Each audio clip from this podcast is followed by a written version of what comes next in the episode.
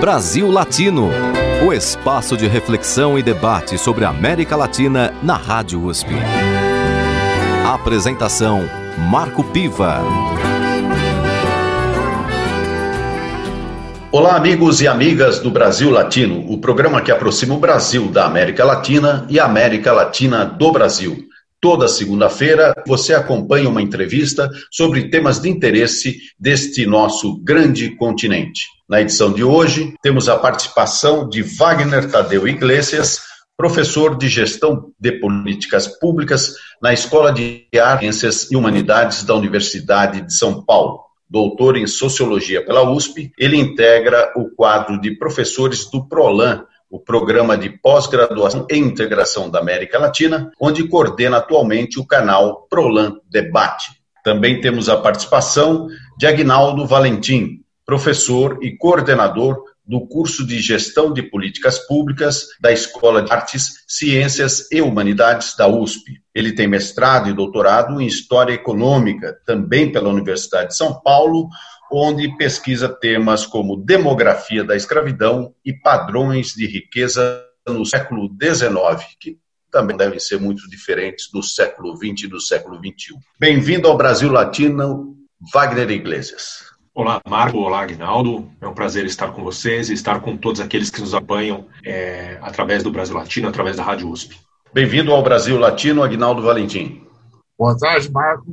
É um prazer compartilhar esse momento com o professor Wagner, meu colega no curso de Gestão de Políticas Públicas, e é um prazer também poder falar para os seus ouvintes aqui na Rádio USP. Vocês dois é, trabalham na Escola de Artes, Ciências e Humanidades da USP, conhecida como a USP Leste, e também é, tem aí uma intensa atividade na questão da gestão de políticas públicas. Eu começaria o nosso programa de hoje perguntando vocês dois, Aguinaldo, primeiramente, Wagner depois, é, como é que vocês estão vendo a gestão das políticas públicas atualmente no Brasil?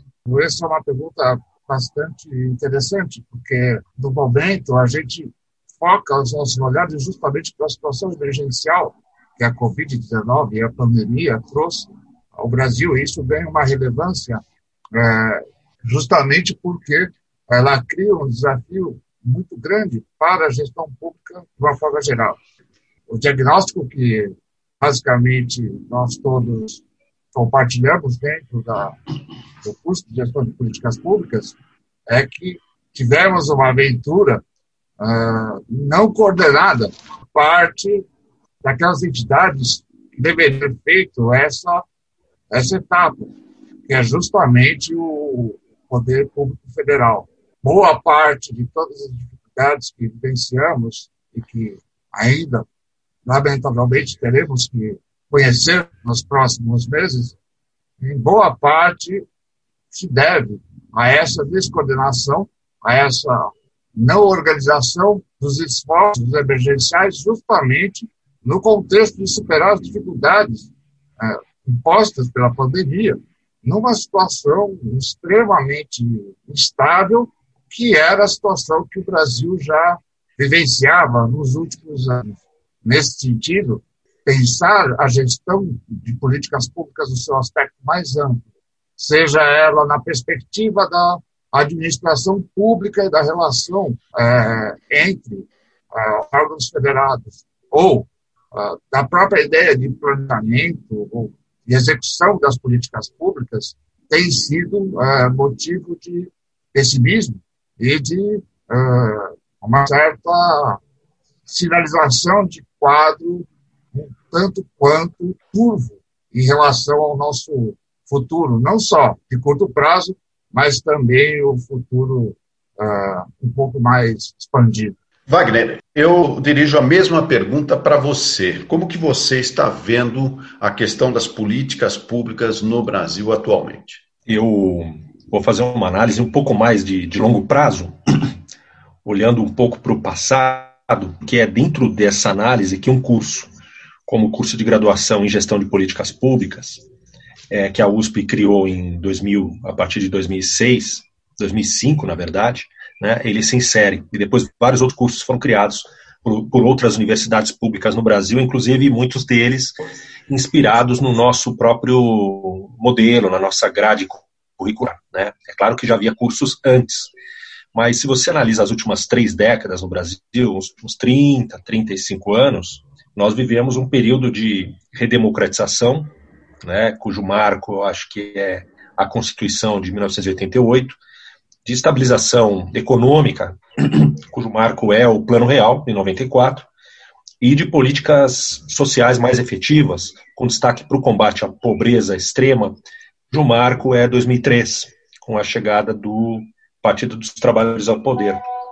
E que tudo isso exigiu é, do setor público brasileiro é, um grau maior de profissionalização. Né? Então, nós tivemos aí a instituição de diversas carreiras, é, é, diversos concursos públicos foram criados, né? aumentou a presença do Estado em territórios, em regiões do país, onde a presença dele antes era muito frágil, e eu vejo essas três décadas como positivo, num sentido amplo. Acho que em algumas políticas públicas a gente avançou, por mais que ainda tenha muito que se avançar, mas os indicadores mostram que avançamos na educação, na saúde pública e no combate à pobreza extrema. Em outras políticas públicas, o Brasil avançou menos. Né? Por exemplo, a questão da habitação, a questão do transporte nas grandes cidades, né? ainda é um problema crônico da maioria das nossas metrópoles, da maioria das capitais, etc. É, a questão da segurança pública, nós não temos, infelizmente, números é, positivos a mostrar. Né? E tem outras políticas onde há avanços e retrocessos, né? nesse período de 30 anos que eu estou aí, entre 87, 88, que é o período da Constituinte, e mais ou menos 2016, 2018, que é o, o período eh, imediatamente recente. Por exemplo, o meio ambiente. Né? Nós tivemos aí a, a, construção de uma legislação muito avançada, mas não avançamos é, em termos efetivos, é, na mesma medida em termos de políticas públicas. É, no entanto, todas elas precisam, obviamente, ser melhoradas. Né? Ainda aquela, aquela ideia de um estado de bem-estar social, é um, um estado é, promotor do, do, né, do bem-estar da população, ainda, ainda é bastante distante. E agora nós temos a, a chegada ao poder, né, a chegada ao poder de um, de, ao governo do Brasil, de um grupo que entende que o mercado provém muito melhor do que o Estado uma série de serviços. Né? Então, é, é um terreno que está amplamente em disputa e em debate. Nesse momento, eu diria que os cursos de gestão de políticas públicas se tornam ainda mais imprescindíveis, porque além de formarem quadros importantes, tanto para municípios, quanto para estados, quanto para o governo federal, quanto para assessorias parlamentares, para movimentos sociais, para ONGs, etc., é, os cursos de políticas públicas também são um espaço de resistência a essa a essa nova visão que se tem de que o Estado pode ser menor e de que o Estado pode resolver a maioria dos problemas e a maioria das demandas da população. Professor Aguinaldo, a Escola de Artes, Ciências e Humanidades da Universidade de São Paulo eh, realmente representou é, um avanço muito importante para levar o ensino superior é, para as regiões das cidades, da cidade de São Paulo, onde antes não havia muita, muita disponibilidade e, e nem é, oferta. No caso do, do curso de gestão de políticas públicas, vocês têm aí o Observatório Interdisciplinar de Políticas Públicas. Eu queria que o senhor falasse um pouco e rapidamente como funciona esse observatório. O observatório é um é um espaço que congrega é, pesquisadores não só do curso de gestão de políticas públicas, mas todos os pesquisadores tenham algum tipo de recorte que trabalham com uh, o campo das políticas públicas de uma forma mais uh, abrangente. Portanto, ele, pode ser considerado uma espécie de um grande uh, guarda-chuva de projetos que se interligam e se relacionam a partir das temáticas que são uh, desenvolvidas pelos pesquisadores como linhas de investigação.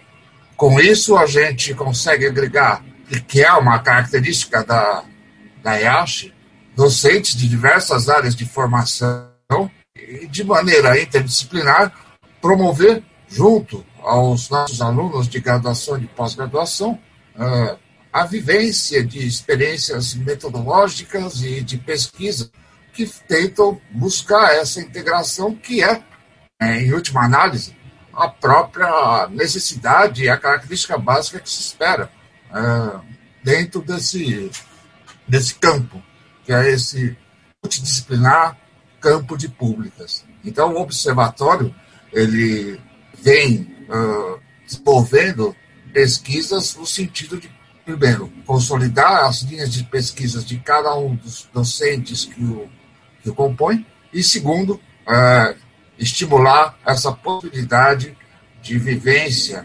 interdisciplinar entre pesquisadores, alunos de graduação e alunos de pós-graduação. Professor Wagner, é, esse curso de gestão de políticas públicas, que tem essa representatividade até em nível nacional, que tem adquirido essa importância, conforme o senhor mesmo é, disse na resposta anterior, eu lhe pergunto, o senhor que está vinculado a um programa de pós-graduação é, e integração da América Latina, como é que o senhor vê as políticas públicas, de um modo geral, no nosso continente? É, eu acho que, mais ou menos da mesma forma que nós, que nós vemos em relação ao Brasil, né? No, é, a profissionalização da gestão pública está acontecendo em todos os países do continente, né, vem acontecendo.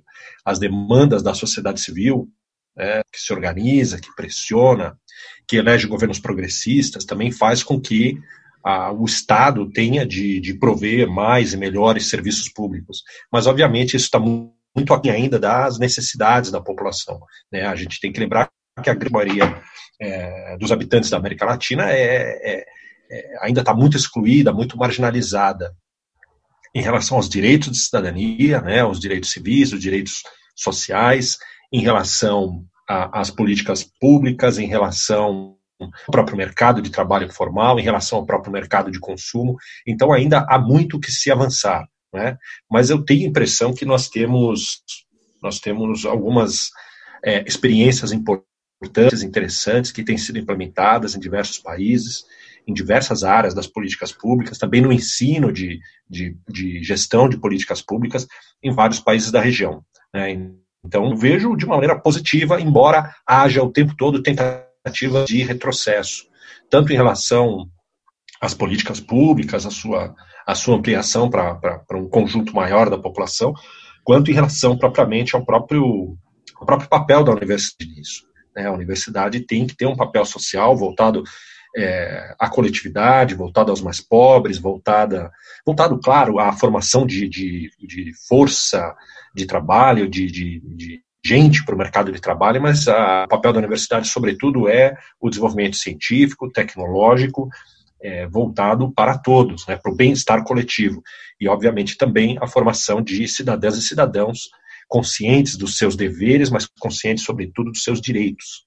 Ok, nós vamos fazer um breve intervalo e, na sequência, voltamos com essa entrevista que tem a participação do professor Wagner Tadeu Iglesias, professor de Gestão de Políticas Públicas na Escola de Artes, Ciências e Humanidades da Universidade de São Paulo, e também professor do PROLAN, o Programa de Pós-Graduação e Integração na América Latina, onde ele coordena o canal Prolan Debate. E também temos a participação de Agnaldo Valentim, professor e coordenador do curso de Gestão de Políticas Públicas da Escola de Artes, Ciências e Humanidades da Universidade de São Paulo. Mas antes do intervalo, vamos ouvir nossa primeira música aqui no Brasil Latino. Vamos ouvir Ponteio, com Edu Lobo. Brasil Latino.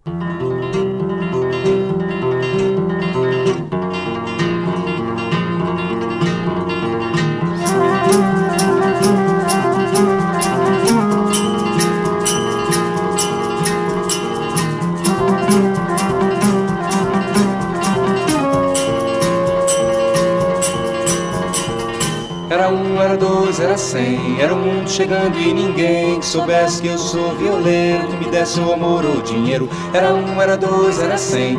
Vieram pra me perguntar Ou você de onde vai, de onde vem? Diga logo o que tem pra contar. Parado no meio do mundo Senti chegar meu momento. Olhei pro mundo e nem via Nem sombra, nem sol, nem vento. Quem me dera agora eu tivesse a viola pra cantar. Quem me dera agora eu tivesse a viola pra cantar. Quem me dera agora eu tivesse a viola pra cantar. Quem me dera agora eu tivesse a viola pra cantar.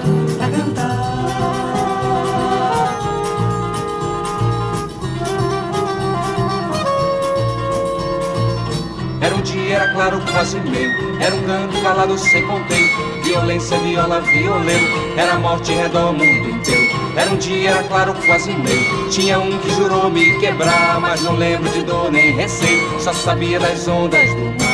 Jogar a viola no mundo, mas fui lá no fundo buscar. Se eu tomar viola, ponteio, meu canto não posso parar. Não, quem me dera agora eu tivesse a viola pra cantar. Ponteio, quem me dera agora eu tivesse a viola pra cantar. Ponteio,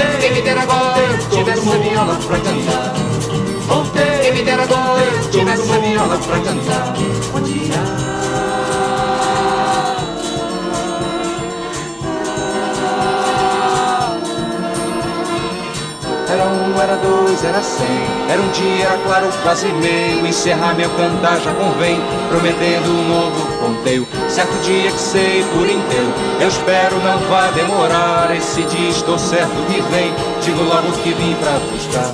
Correndo no meio do mundo, não deixa a viola de lado. Vou ver o tempo mudado e um novo lugar pra cantar. Quem me dera agora eu tivesse a viola pra cantar.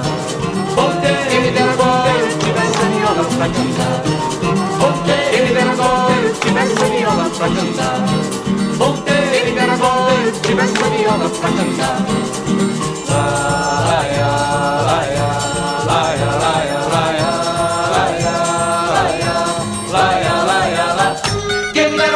tivesse viola pra cantar. Voltei, quem me agora eu tivesse viola pra cantar. Voltei, quem me dera agora.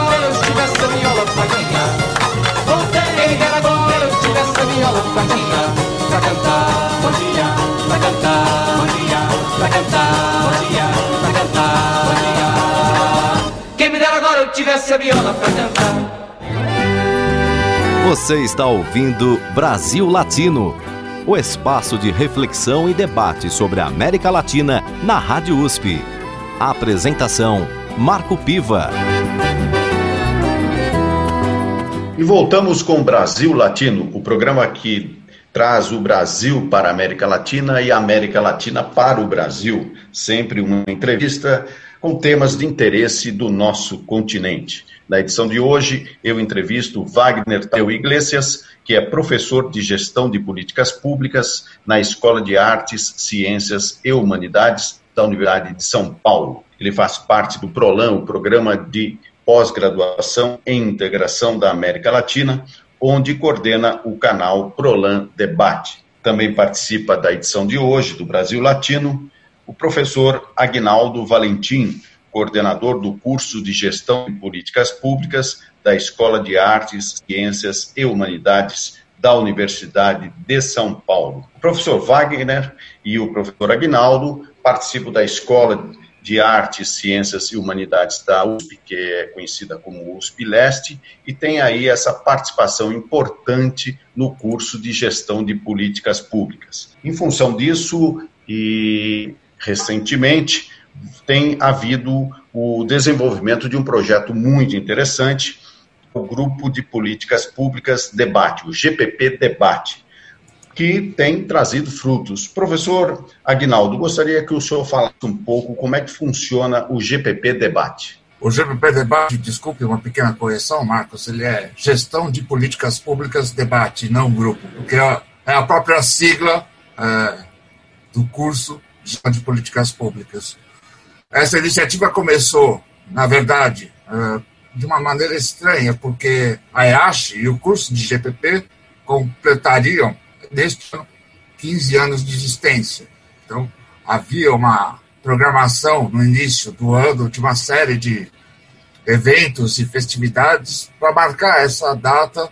Afinal de contas, como você bem lembrou, é um braço da Universidade de São Paulo que chegou numa região bastante carente de equipamentos públicos e isso marcou profundamente não só a própria região, como a, a formação de todos os alunos que ao longo dos 15 anos é, conviveram conosco.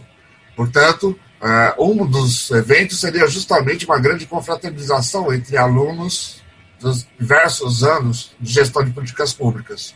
Com a pandemia, o professor Wagner, depois, junto comigo, tivemos a, a ideia de organizar e aproveitar essa energia que originalmente estava catalisada para essas festividades e eventos de uh, marcação da, da criação do curso para uma nova leitura dos usos e dos conhecimentos desses egressos de gestão de políticas públicas, uh, tendo em vista a própria emergência das questões que a pandemia colocavam, tanto na perspectiva da administração pública como na perspectiva de políticas emergenciais, ah, vários temas foram abordados ao longo dessas conversas, onde a matéria-prima básica a ser utilizada eram justamente nossos egressos. Em alguns momentos, em alguns casos, até alunos que ainda estão no nosso bacharelado. Então, ao longo deste primeiro semestre, podemos realizar uma, uma série de encontros virtuais com temas essencialmente voltados a essa questão pandêmica, trazendo a colaboração é, acadêmica e profissional desses nossos ex-alunos de gestão de políticas públicas, que de forma brilhante, com plena capacidade de diálogo profissional e científica, trouxeram e balizaram opiniões extremamente relevantes e bem articuladas sobre os mais diferentes assuntos. Então, esses encontros ocorreram uh, virtualmente, basicamente, e sempre contamos com a, com a ampla adesão de alunos e ex-alunos também uh, ocupando a, a, audiência. Professor Wagner, é, em função dessa experiência do GPP Debate, Gestão de Políticas Públicas Debate, corrigindo então agora, também é, nasceu aí o Prolan Debate, o que vinculado ao programa de pós-graduação e integração da América Latina. Como é que o Proland está funcionando? É, ele está funcionando mais ou menos da mesma forma, né? Ele é uma derivação do GPP Debate, e, e, como o Agnaldo colocou, no GPP Debate, na verdade, a gente queria fazer uma grande festa para juntar as pessoas, né? O GPP é um curso que tem uma afetividade muito interessante, as pessoas passam pelo curso e, e, e guardam ótimas lembranças, e a gente também guarda boas memórias dos nossos egressos, e a gente queria reencontrar as pessoas e tudo, mas não foi possível, infelizmente, né, por conta da pandemia. É, eu sei que hoje a gente vive uma overdose de lives, né? Todo mundo está fazendo live, mas lá em março, no comecinho da quarentena, era uma novidade. E dessa novidade, GPP Debate, no qual a gente buscou aproveitar esse, essa qualificação, esse conhecimento, tanto acadêmico quanto profissional dos nossos egressos, aí dali a gente derivou o Prolan Debate, também aproveitando os nossos mestrandos e doutorandos do Prolan e extrapolando, inclusive, para é, acadêmicos e profissionais né, é, de, dos países vizinhos. Então, nós já fizemos mesas sobre temas de economia, de política, de sociedade latino-americanas e também sobre países. Né? Nós já fizemos Argentina, Uruguai, Chile, Peru, Equador, Colômbia, México e El Salvador. E se a gente conseguir, a gente vai tentar fazer sobre todos os países da América Latina. Né? É, nós tivemos agora há poucos dias uma mesa extremamente é, que teve um, extremamente importante, que teve uma audiência muito, muito grande com dois candidatos à presidência é, de partidos progressistas, partidos de esquerda, na Colômbia e no Chile, e uma senadora boliviana, também de esquerda. É, e, e, teve uma audiência muito grande, uma repercussão bastante importante. E agora a gente está tentando montar também uma mesa é, sobre o mesmo tema, que é a urgência, as urgências latino-americanas, né? É, mas agora com lideranças de direita, né? Porque eu acho que esse é o nosso papel enquanto universidade, promover um debate democrático, um, deba um, um debate plural, né? Onde várias visões é, de mundo, várias é, opiniões, vários pontos de vista possam ser contemplados. Então, é, é, um, é um tipo de iniciativa eu acho extremamente importante. Eu estou lá hoje, por acaso, digamos assim, amanhã estarão outras pessoas coordenando, né? É, mas o importante é que a iniciativa continue.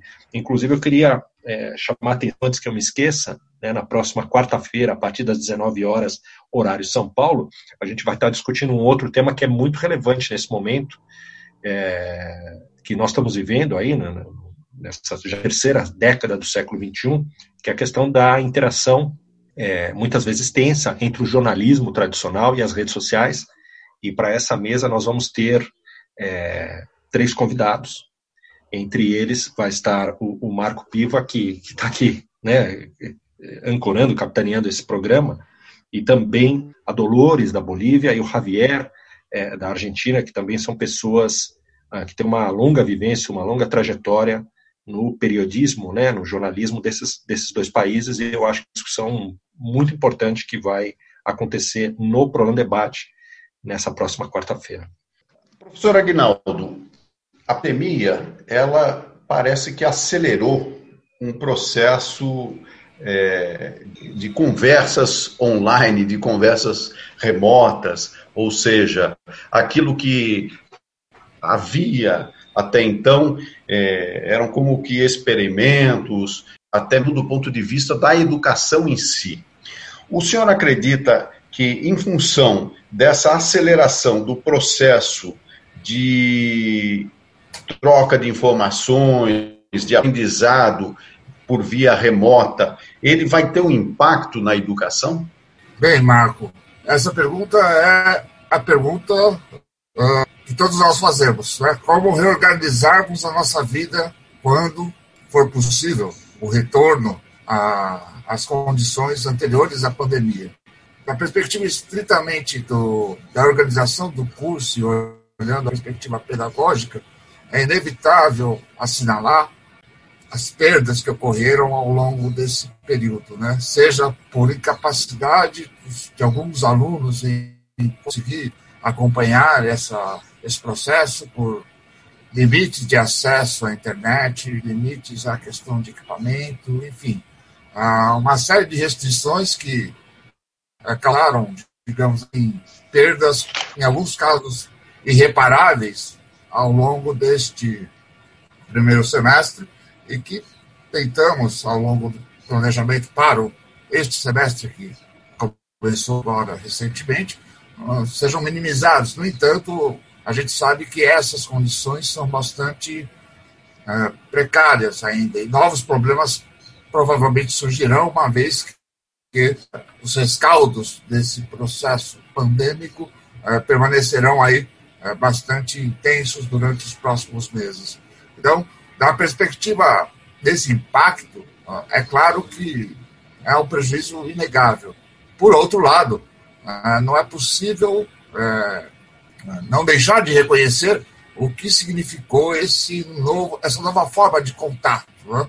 Então, eu penso que o grande desafio será justamente pensar a forma de equilíbrio entre a tradicional atividade acadêmica presencial, que a Universidade de São Paulo sempre é, utilizou como forma principal de formação dos seus alunos de graduação e de pós-graduação, e essas novas tecnologias que trouxeram mobilidade e flexibilidade propiciaram que, por exemplo, bancas de exames de mestrados, doutorados, trabalhos de conclusão de curso fossem realizados em condições muito mais tranquilas e flexíveis do que eram anteriormente.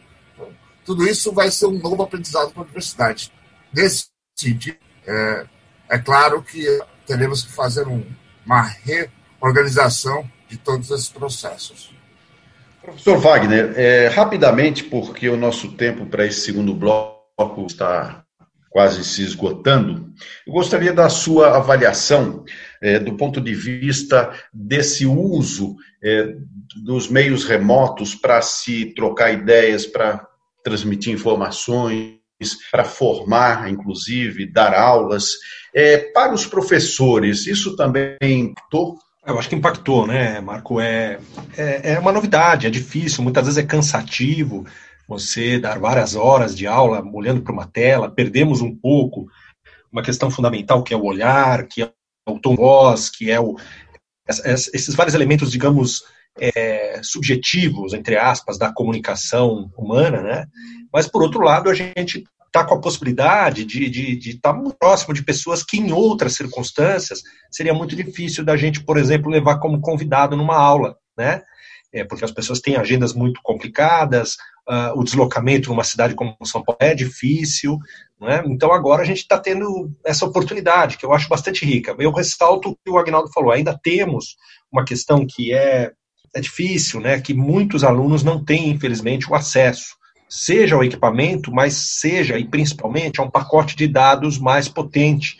Então, muitos alunos ainda estão alijados, pelo, por mais que a universidade tenha feito esforços e tem feito, ainda estão alijados dessas, dessas aulas ou das lives, né? Isso é um fato que preocupa, né? O, a educação, ela, antes de qualquer coisa, ela tem que ser inclusiva e ela tem que, digamos assim, socializar oportunidades e não ser excludente né? E de certa forma ainda ela, ela, ela é excludente e com, com o, o, o advento da tecnologia da informação, muitas pessoas ainda estão fora. Então isso é alguma coisa que nos preocupa e que tem que ser corrigido rapidamente. Vamos para mais um intervalo. No Brasil Latino de hoje, eu converso com o professor Aguinaldo Valentim, coordenador do curso de Gestão de Políticas Públicas da Escola de Artes, Ciências e Humanidades da USP. Ele também coordena o GPP Debate, que é Gestão de Políticas Públicas Debate, ligado ao Observatório Interdisciplinar de Políticas Públicas. Também participa desta edição o professor Wagner Tadeu Iglesias da Escola de Artes, Ciências e Unidades da USP e também integrante do quadro de professores do PROLAN, o Programa de Pós-Graduação e Integração da América Latina, onde ele coordena o canal PROLAN. Mas antes do intervalo, vamos ouvir Roda Viva com Chico Buarque e MPB4. Brasil Latino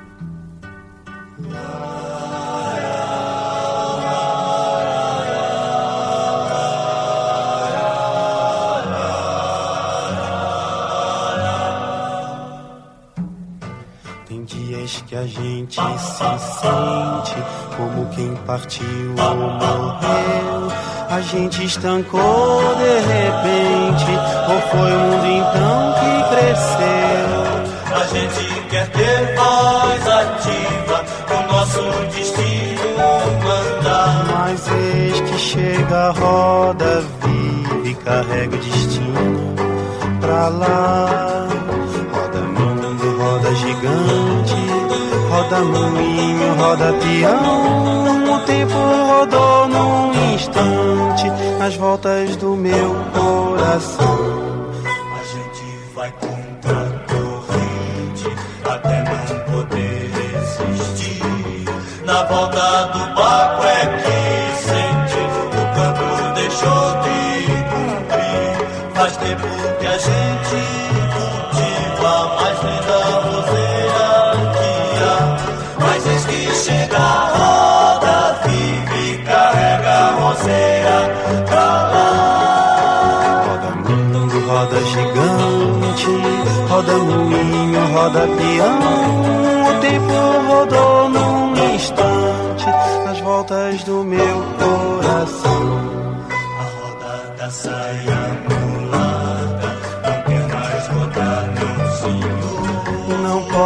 fazer serenata, a roda de samba acabou.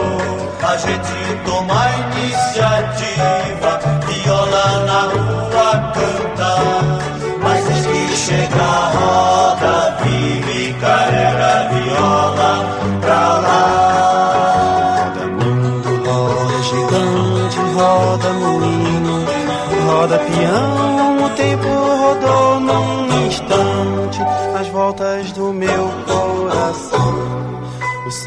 viola, roseira, um dia a fogueira queimou.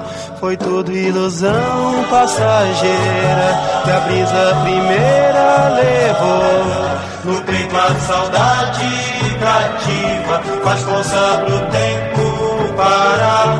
Mas desde que chega a roda vive carrega a saudade pra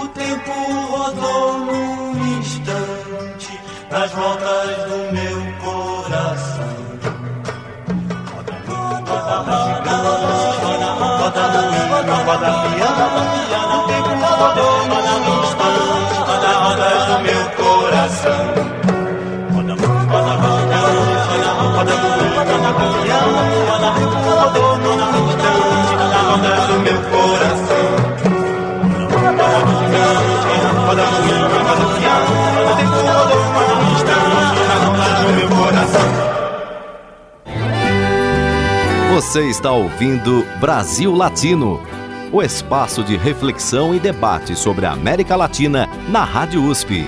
A apresentação: Marco Piva. E chegamos ao terceiro e último bloco do Brasil Latino, o programa que aproxima o Brasil da América Latina e a América Latina do Brasil. Toda segunda-feira, aqui na Rádio USP, você acompanha entrevistas sobre temas de interesse do nosso continente. Na edição de hoje, tenho a participação de Wagner Tadeu Iglesias, professor do curso de Gestão de Políticas Públicas na Escola de Artes, Ciências e Humanidades da Universidade de São Paulo. Ele é doutor em Sociologia pela USP e integra o quadro de professores do PROLAN, o Programa de Pós-Graduação em Integração da América Latina, onde coordena o canal PROLAN Debate.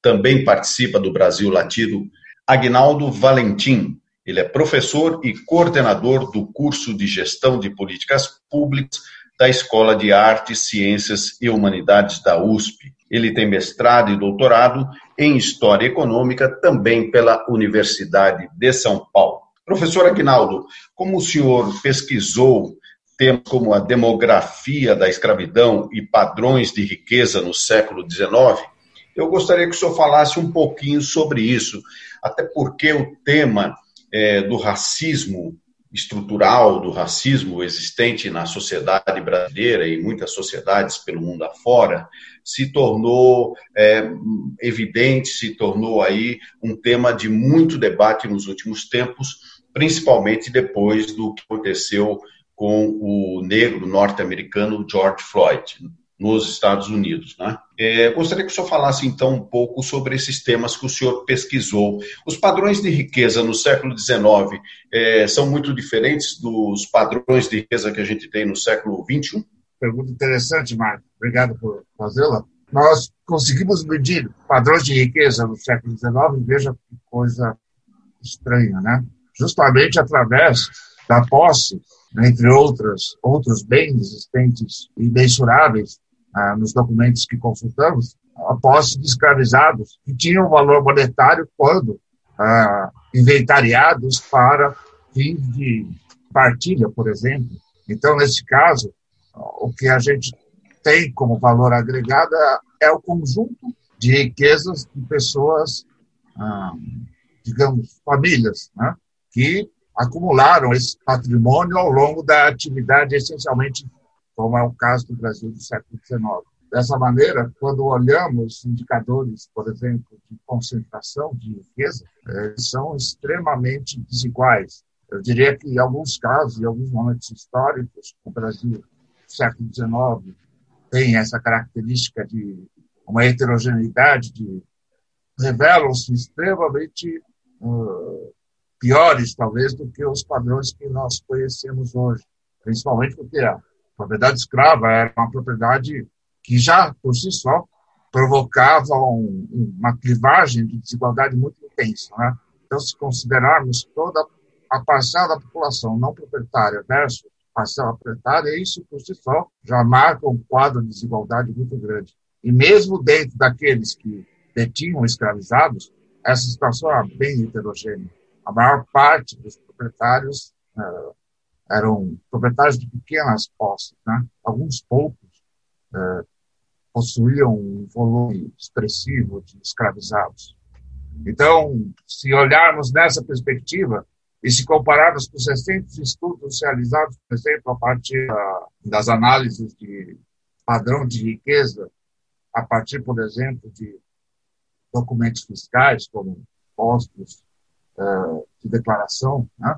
isso, isso mostra que o século XIX um traço uh, desigualdade talvez tão desigual ou maior do que uh, o atual. Ou seja, vivemos aí, ao longo de todo o processo da nossa formação, um grande, um grande cenário de, de permanência dessa desigualdade da distribuição da riqueza.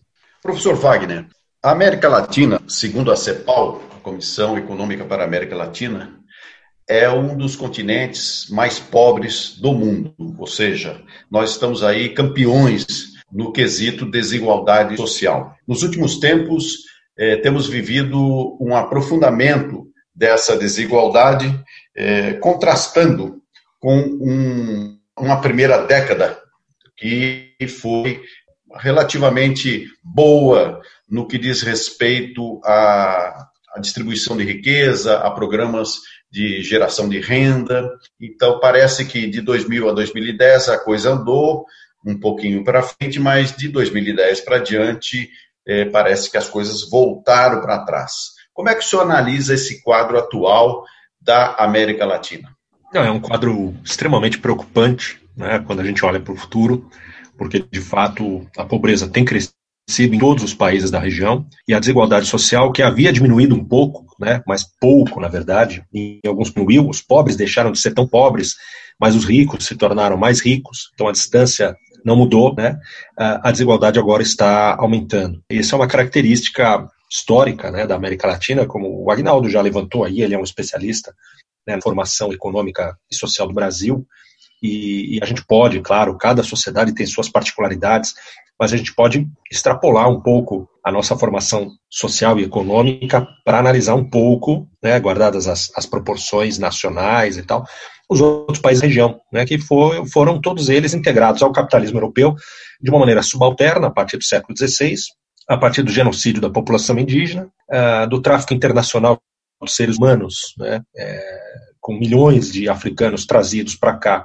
na condição de escravizados, uh, no latifúndio, na monocultura de exportação, é? numa sociedade pautada pelo arbítrio, pela ausência de cidadania, pela não formação de mercados domésticos importantes, a exceção talvez seja o Brasil, a Argentina, o México, que tiveram, em algum momento do século XX, processos importantes de industrialização, mas os outros países avançaram muito menos nisso, então tem classes médias muito diminutas, e esse é o nosso padrão até hoje, né? Nós estamos aí tendo a reiteração inclusive do, do, do nosso perfil primário exportador.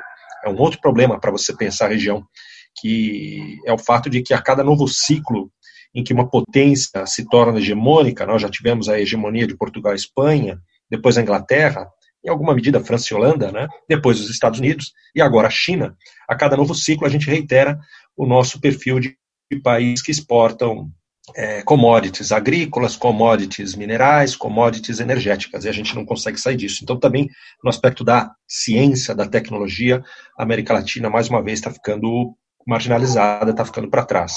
Então, é, é uma coisa muito preocupante né, o que nós estamos vivendo. E tivemos, como você falou, aí de 2000 a 2010, até meados da, desta década, 2015 mais ou menos, alguns governos da chamada Onda Rosa que investiram né, em políticas sociais a partir do aumento das exportações exatamente dessas commodities, né, o chamado boom de commodities, o crescimento da economia chinesa e tal, mas é um processo que não, né, ele não se tornou perene, é um processo que foi muito conjuntural. E agora nós estamos vendo é, muitas conquistas, digamos, serem revertidas.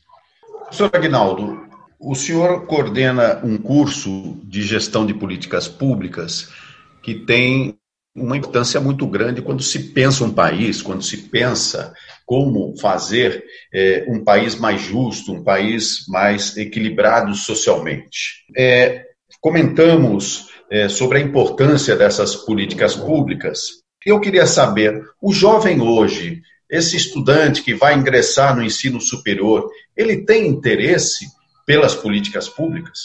Bem, acho que nós recebemos dentro do nosso curso alunos que naturalmente desenvolver um interesse prévio a esses temas quando da escolha do curso de gestão de políticas públicas. Dessa forma, é, temos, portanto, um público privilegiado, porque é justamente um público que já vem é, com essa motivação, com esse interesse, com esse desejo de mudar, né? Isso é uma característica que marca muito os nossos, nossos alunos, de uma maneira geral, né? Essa, essa, essa inquietação em relação ao estado natural das coisas e esse desejo de reformar, refazer, buscar novas formas. Né? Portanto, é, pelo menos da perspectiva do curso de gestão, é, a gente percebe claramente que essa chama, essa vontade de interessar pelo, pela questão da política, pela questão do, do bem-estar público, da questão da, da desigualdade, essas questões afligem tanto a população brasileira há tanto tempo, como o próprio Wagner acabou de lembrar, não só o Brasil, mas a América Latina como um todo, é, estão muito presentes na, nos nossos alunos. Né? E eu creio que isso, de alguma maneira, contamina, porque a gente percebe, por exemplo, no caso da IASH, que outros alunos de outros cursos de bacharelado acabam se aproximando do curso de gestão de políticas públicas justamente por essa, por essa energia que os nossos alunos transmitem, né? o que nos mantém animados e acreditando na proposta do curso como um curso inovador, plural e, em alguma medida, quase revolucionário. Né? Muito bem, chegamos ao fim. Eu entrevistei Agnaldo Valentim, professor e coordenador do curso de Gestão de Políticas Públicas da Escola de Artes, Ciências e Humanidades da USP, também coordenador do GPP Debate, um canal que busca trazer essa discussão das políticas públicas. Muito obrigado pela sua participação, professor Aguinaldo. Muito obrigado, Marco. Foi um prazer. Um grande abraço a você e aos seus ouvintes e fico à disposição para qualquer outro momento. Muito obrigado. Também tivemos a participação do professor Wagner Tadeu Iglesias, do curso de Gestão de Políticas Públicas da Escola de Artes, Ciências e Humanidades da USP. Ele também integra o quadro de professores do PROLAN, o Programa de Pós-Graduação e Integração da América Latina, onde coordena o canal PROLAN Debate. Muito obrigado pela sua participação, professor Wagner. Marco, eu que agradeço, sempre um prazer conversar com você está aqui nos Latino, conversar com o Agnaldo. E por falar no Prolan Debate, eu queria lembrar a todas e a todos que nos ouvem que nesta próxima quarta-feira, dia 17 de setembro, a partir das 19 horas, nós vamos ter mais uma mesa extremamente relevante, importante, intitulada Jornalismo e Redes Sociais na América Latina, com a participação de Dolores Arce, que foi coordenadora do sistema de rádios dos povos originários da Bolívia e tem uma longuíssima tradição no jornalismo é, popular boliviano, do Javier Tocachie, que é membro da agência de notícias Presença e do Fórum de Comunicação para a Intenção de Nuestra América, ele que é argentino, e do Marco Piva, que é esse que está aqui nos entrevistando, né, que é jornalista, que é doutorando no Prolan e que é aqui apresentador do Brasil Latino e que tem mais uma série de atividades ligadas ao jornalismo desenvolvida ao longo do, das últimas décadas e com a mediação da Amanda Haruni, que é doutoranda do Prolan. Então, para quem quiser acompanhar, vai estar ao vivo é, essa mesa na próxima quarta-feira no canal é, do YouTube do Plan Debate. Esperamos todos e todas lá. Muito bem, professor Wagner, professor Agnaldo, muito obrigado pela participação. Foi uma entrevista bem interessante, porque abordamos temas super importantes para essa conjuntura que estamos vivendo no Brasil e na América Latina. Encerramos o Brasil Latino de hoje com Elis Regina cantando como nossos pais. Brasil Latino. Não quero lhe falar, meu grande amor, das coisas que aprendi nos discos. Quero lhe contar como eu vivi e tudo o que aconteceu comigo. Viver é melhor que sonhar eu sei que o amor é uma coisa boa, mas também sei que qualquer canto é menor do que a vida de qualquer pessoa. Por isso, cuidar do meu bem. Há perigo na esquina. Eles venceram e o sinal está fechado para nós que somos jovens. Para abraçar seu irmão e beijar sua menina na rua. É que se fez o seu braço, o seu lábio e a sua voz. Você me pergunta pela minha paixão. Digo que estou encantada como uma nova invenção. Eu vou ficar nesta cidade, não vou voltar pro sertão. Pois vejo vir vindo no vento o cheiro da nova estação. Eu sei de tudo na ferida viva do meu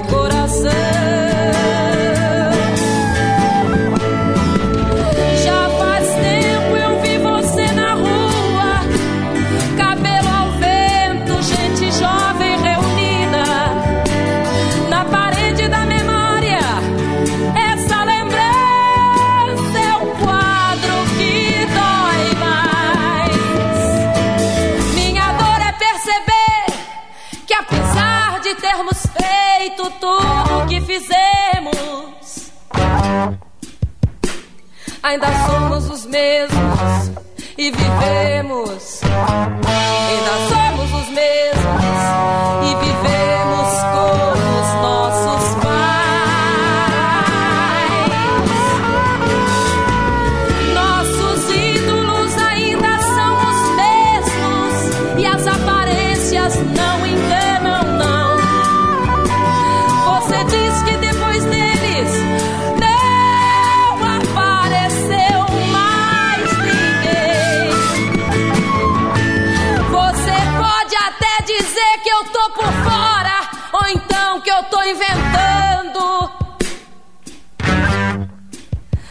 Mas é você que ama o passado e que não vê. É você que ama o passado e que não vê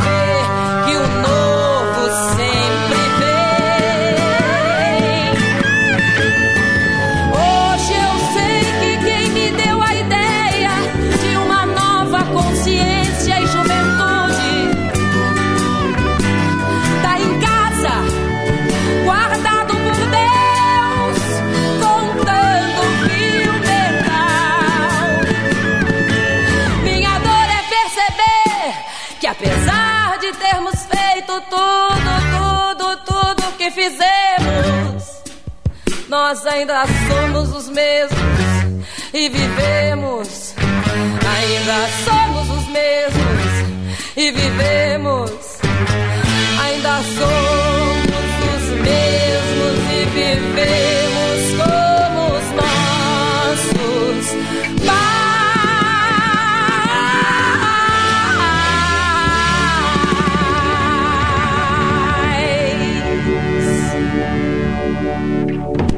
Terminamos por aqui mais uma edição do Brasil Latino, que vai ao ar toda segunda-feira, às 5 da tarde, pela Rádio USP FM 93,7 São Paulo e 107,9 em Ribeirão Preto. Nosso programa tem a produção de áudio de Benê Ribeiro, produção de Alexandre Veiga, assistente de produção Ítalo Piva e curadoria musical Carlinhos Antunes. Você pode ouvir todas as edições do Brasil Latino em formato de podcast em soundcloud.com brlatino e também nas principais plataformas de áudio. Acompanhe conteúdos exclusivos na nossa página no Facebook. Basta procurar por Brasil Latino. E se quiser falar com a gente, escreva para ouvinte@usp.br, repetindo ouvinte@usp.br. O Brasil Latino fica por aqui e eu espero sua audiência em nossa próxima edição. Um abraço latino-americano e até lá. Você ouviu Brasil Latino, o espaço de reflexão e debate sobre a América Latina na Rádio USP. Apresentação Marco Piva.